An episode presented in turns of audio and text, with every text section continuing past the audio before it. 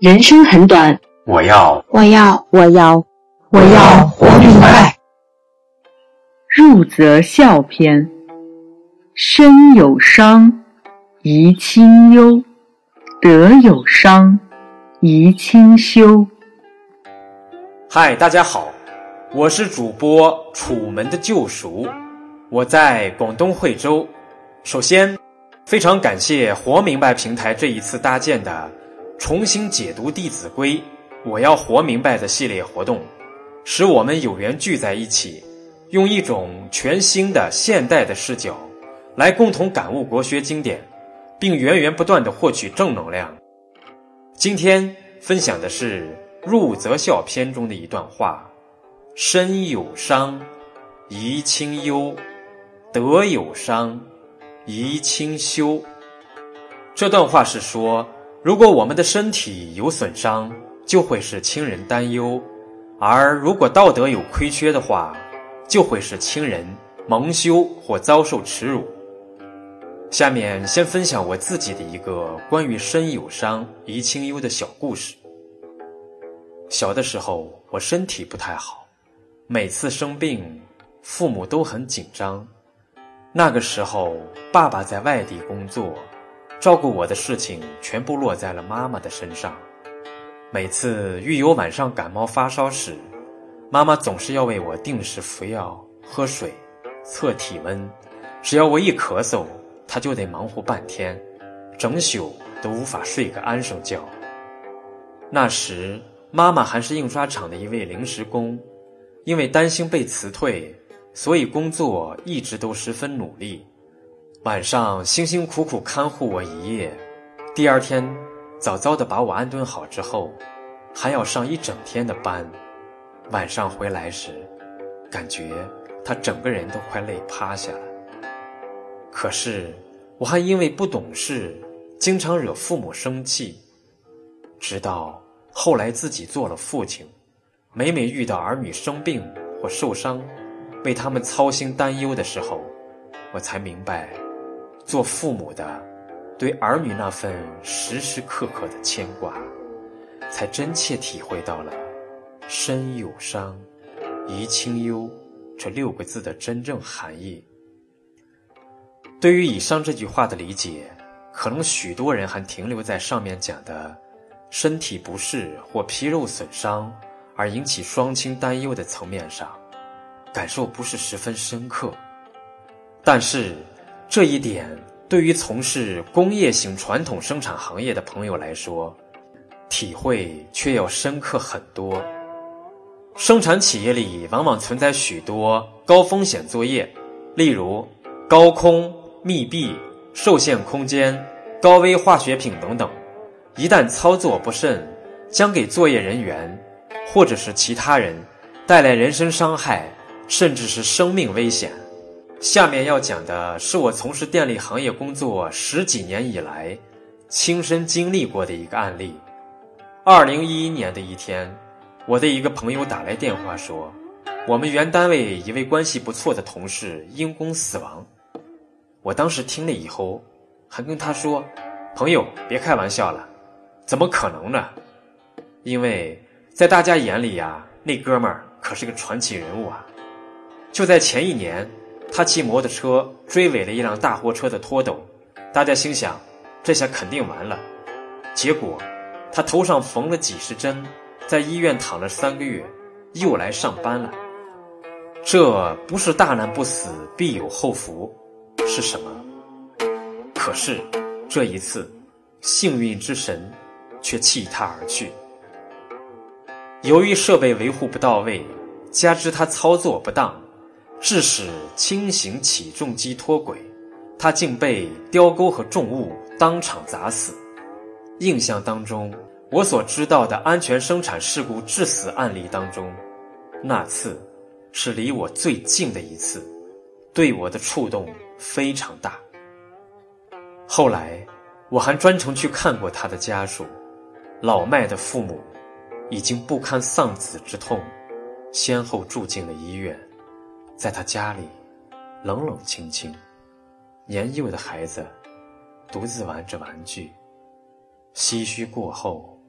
他的老婆定定地看着小孩，呆呆地说：“孩子找爸爸，我都告诉他，爸爸出远门了，要好久好久才能回来。真不知道，孩子知道我在骗他后，会不会恨我？”随之而来的，是一片抽泣。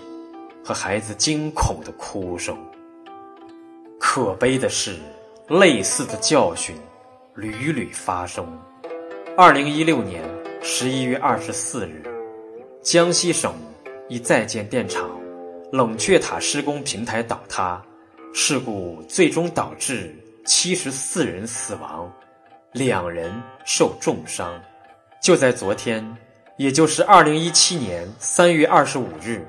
广州从化一在建电厂正在铺设的四十米高空施工平台发生坍塌事故，造成九人死亡，两人受伤。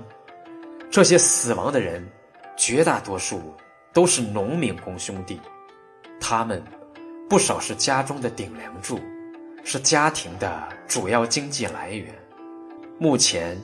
我国农村留守老人、留守儿童现象十分普遍，相当一部分家庭本不宽裕，这些农民工兄弟的不幸遭遇，无疑给全家带来了非常沉重的灾难。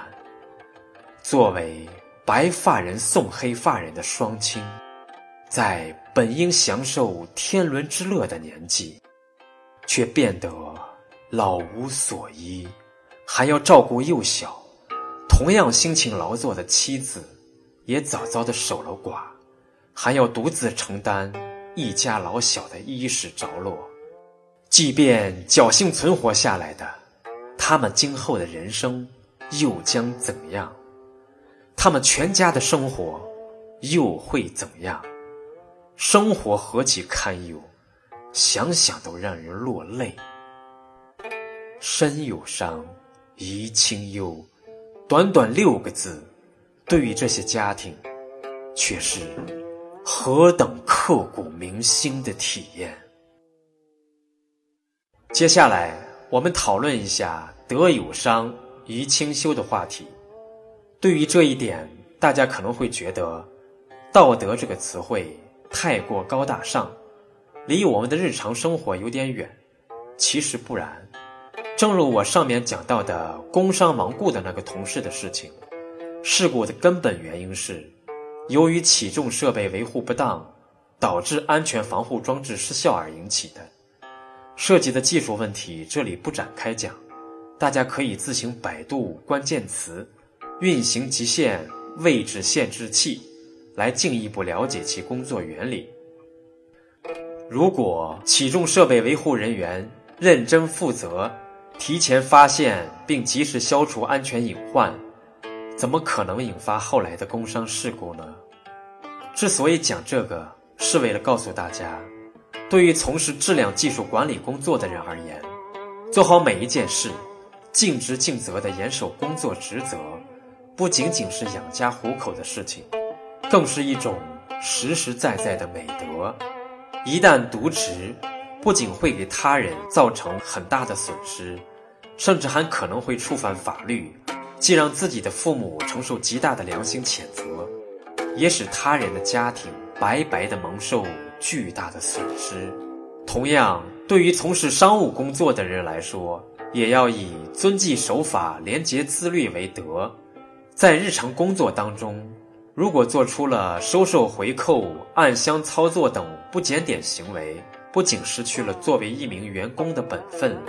最终还可能会因为东窗事发而被单位开除，到时候丢了饭碗不说，还使父母妻儿跟着蒙羞。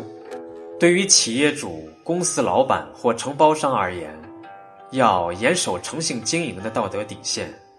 例如，我们经常会听到关于某某工程项目发生严重质量事故，并导致重大人身伤亡的报道。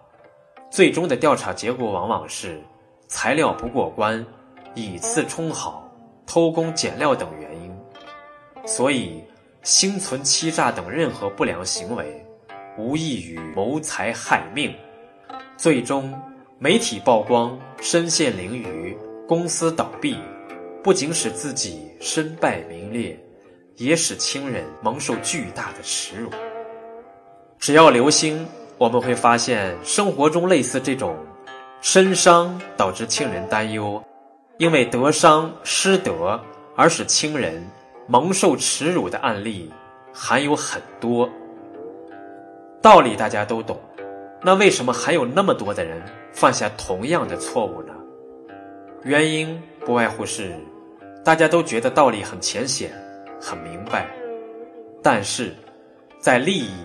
欲望、诱惑等等面前，忘记了家庭、责任、义务等更为重要的根本的东西。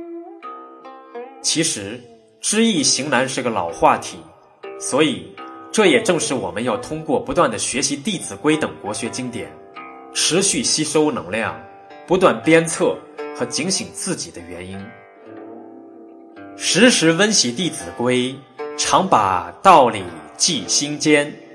好了，我们今天的学习就分享到这里。愿大家时刻不忘初心，坚持做一个有道德、有底线、干干净净、清清白白的人，使我们的家人安心放心。我是楚门的救赎，感谢大家的收听，我们下次再见。